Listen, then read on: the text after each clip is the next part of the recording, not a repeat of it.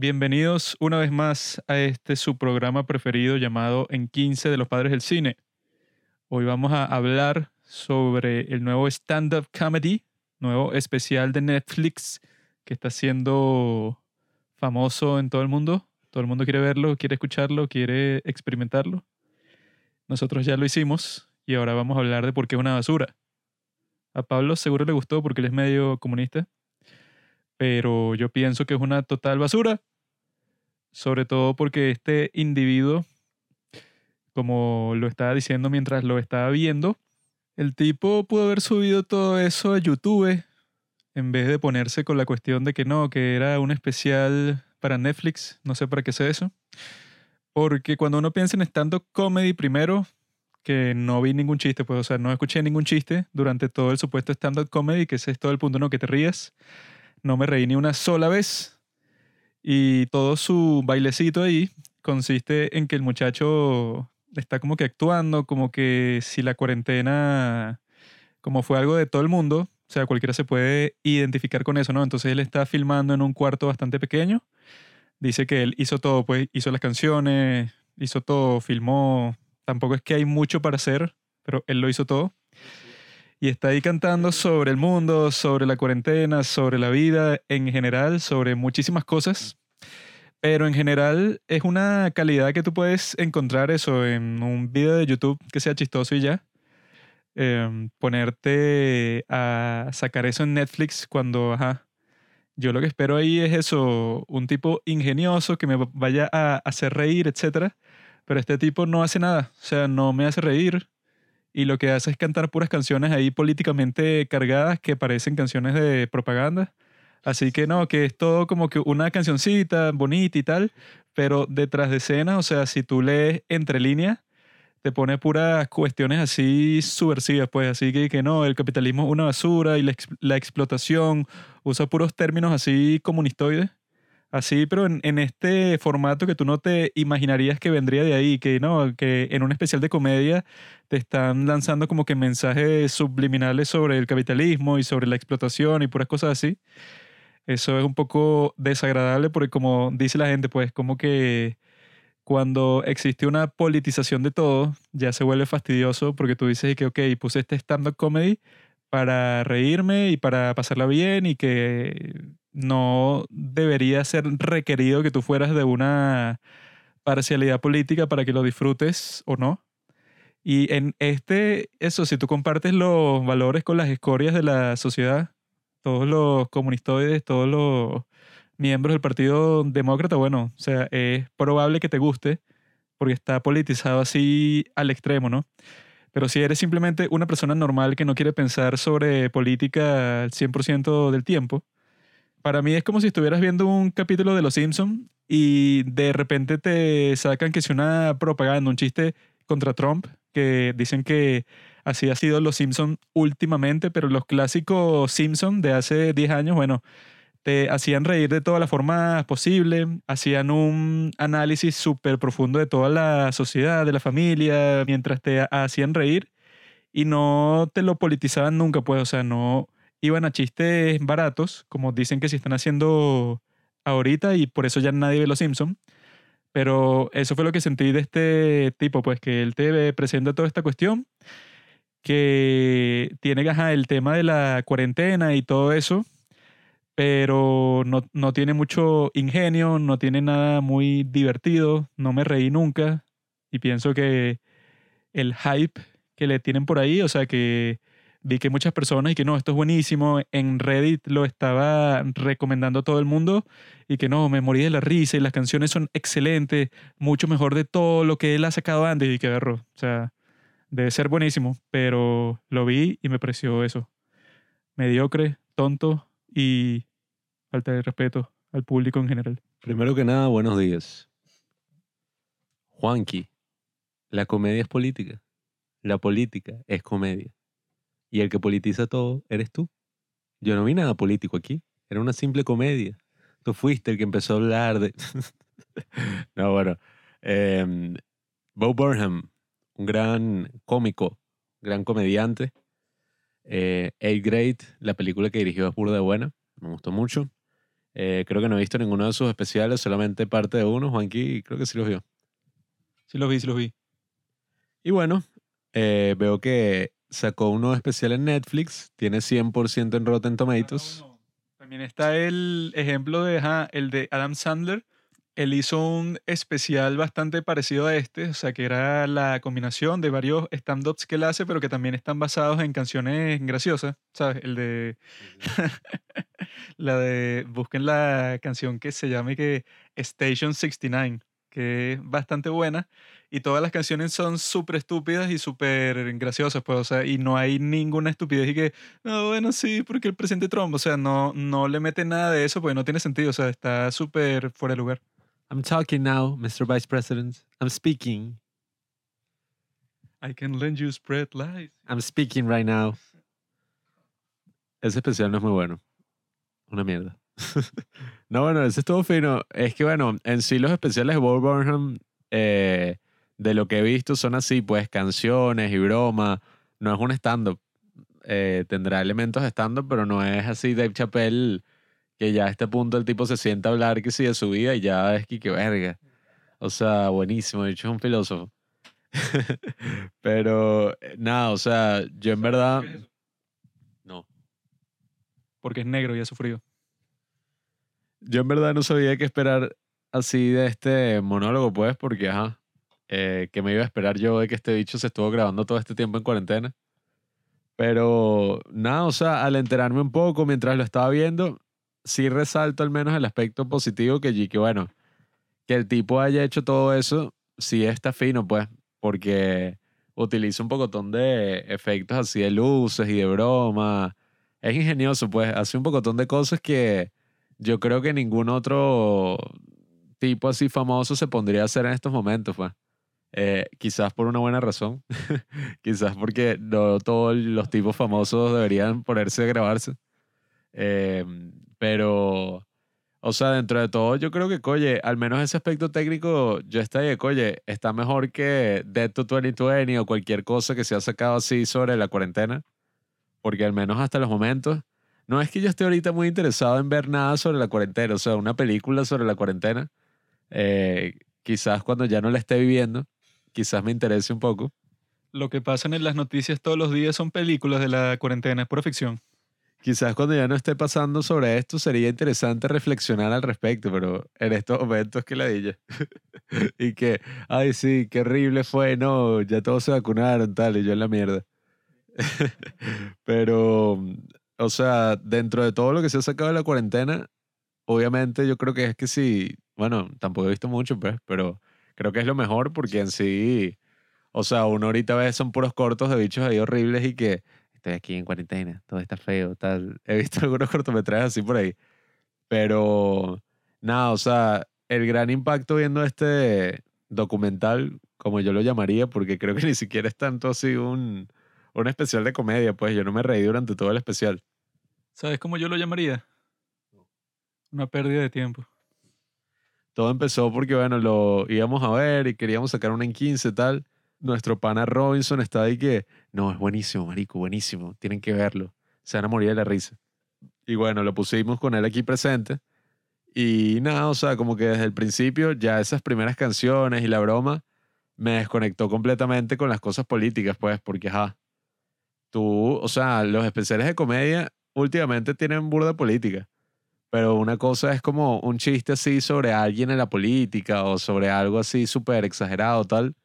Pero este, o sea, te lanzaba unos mensajes que no estaban exagerados, sino que eran literalmente un mensaje político, pues, y que no, porque las corporaciones no sé qué broma, tal, y. O sea, muchas cosas así woke. Que, ajá, o sea, si tú quieres ser así cool, pero que la DJ, o sea, de que todo lo que uno ve ahorita de Estados Unidos, así mainstream, todo es woke ya llega un punto que es que, ok, ya, suficiente. Entonces, bueno, si habla de algunas cosas, o sea, porque todo el especial es básicamente puras canciones de Bob Burnham y unos interludios ahí que es Bob Burnham hablando a la cámara así que sí, estoy deprimido, qué chimbo esto, o hablando locuras, o poniendo los setups, o gritando, o llorando, tal. Es algo muy YouTube, pues, o sea, en sí, Bob Burnham empezó como un youtuber se volvió una persona famosa.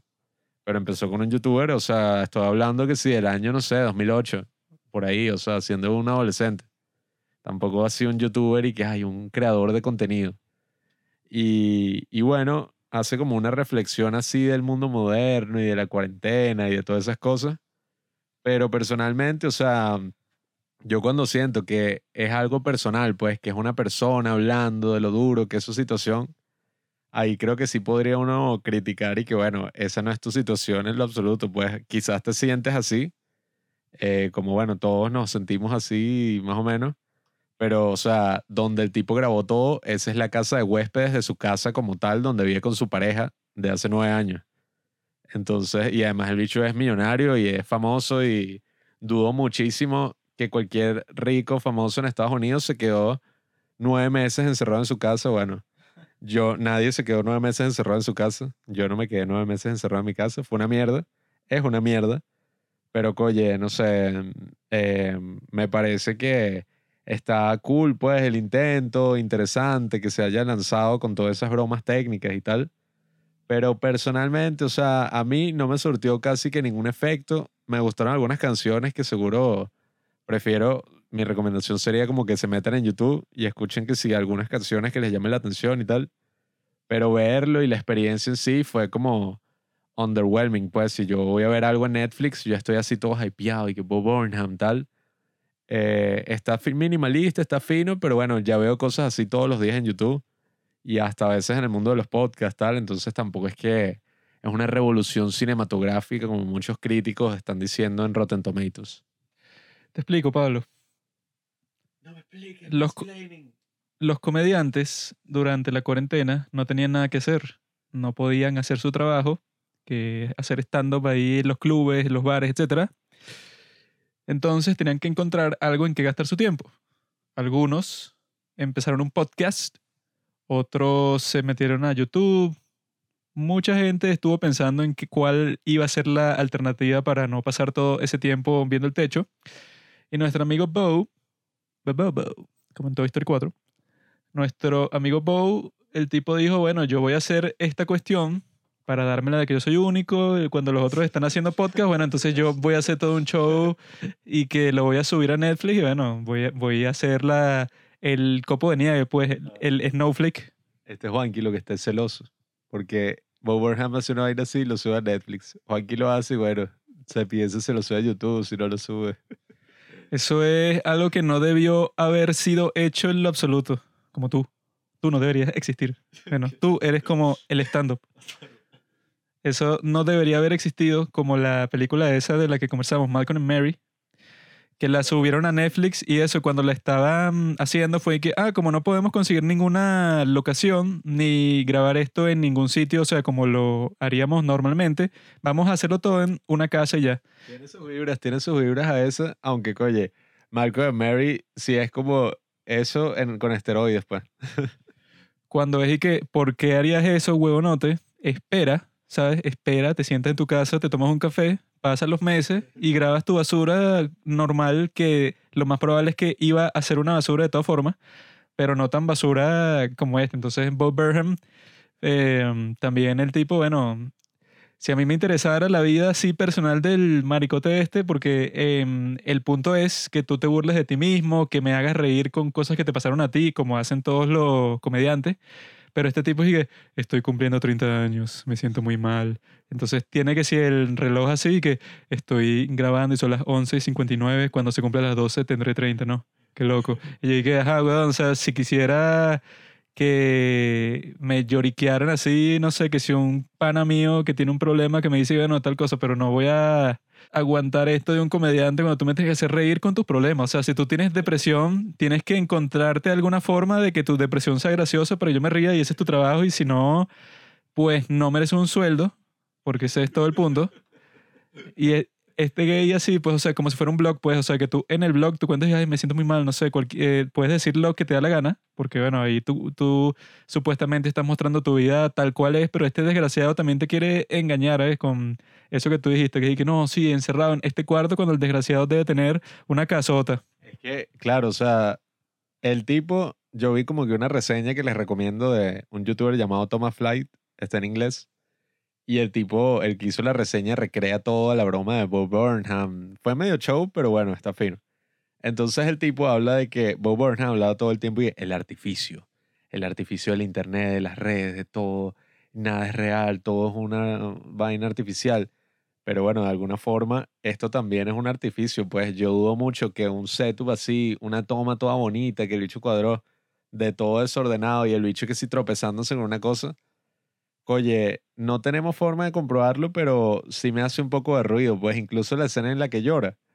Yo estaba como que, ¿esto es verdad o...? Lágrimas de cocodrilo. O sea, porque algunas personas digan, pero eso importa. Importa que sea fingido, no sea fingido, pero yo, ¿qué coño?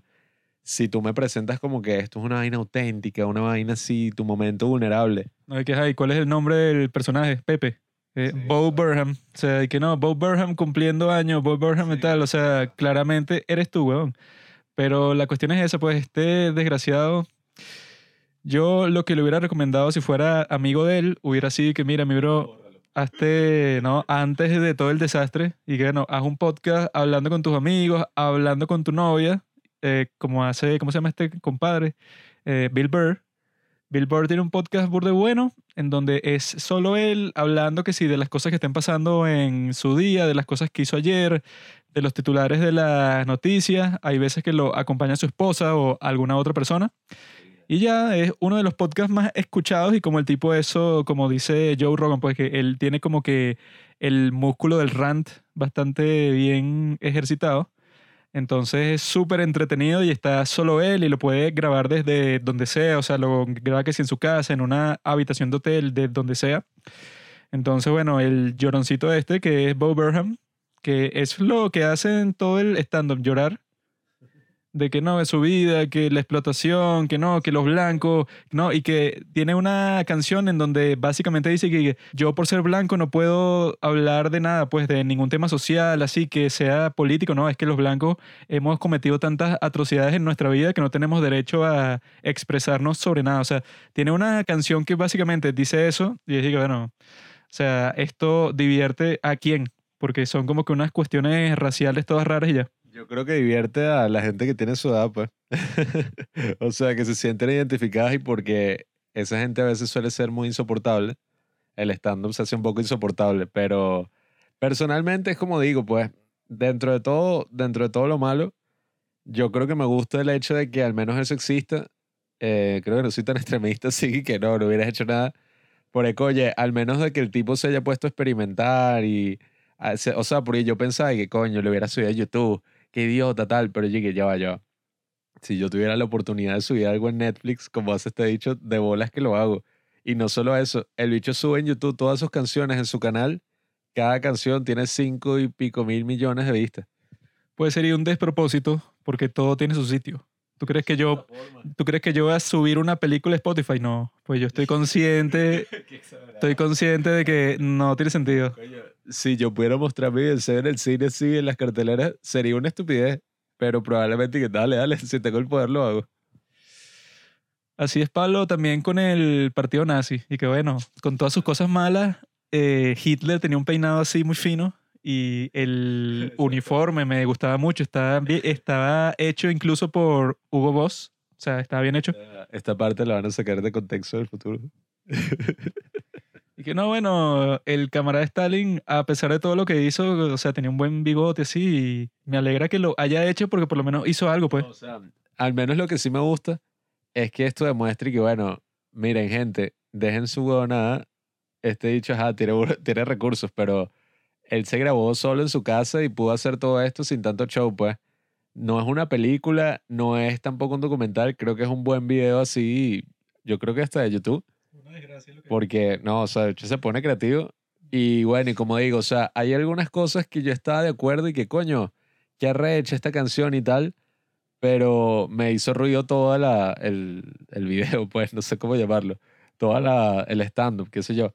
Porque desde el principio, pues, desde que se empezó a meter esas vainas políticas y todas esas bromas y que White Girl, Instagram, o sea, como que cuando empezó por ahí, por esa vía, ya yo estaba como que cínico, pues, y que, que la dije.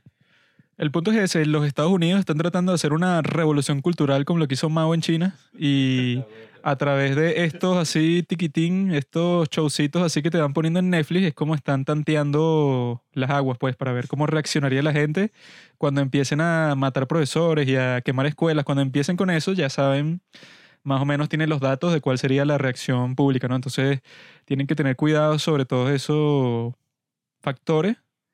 Si conocen la historia de Mao Zedong, pueden saber qué es lo que va a pasar en los Estados Unidos de América.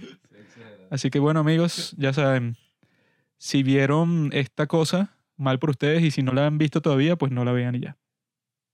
Gracias por escuchar Los Padres del Cine. Síguenos en Instagram en arroba los padres del cine para enterarte de los nuevos capítulos que iremos publicando. Si nos escuchas por Apple Podcast, déjanos una reseña. Si no, disfruta escuchándonos en todas las aplicaciones por las que puedas descargar podcast.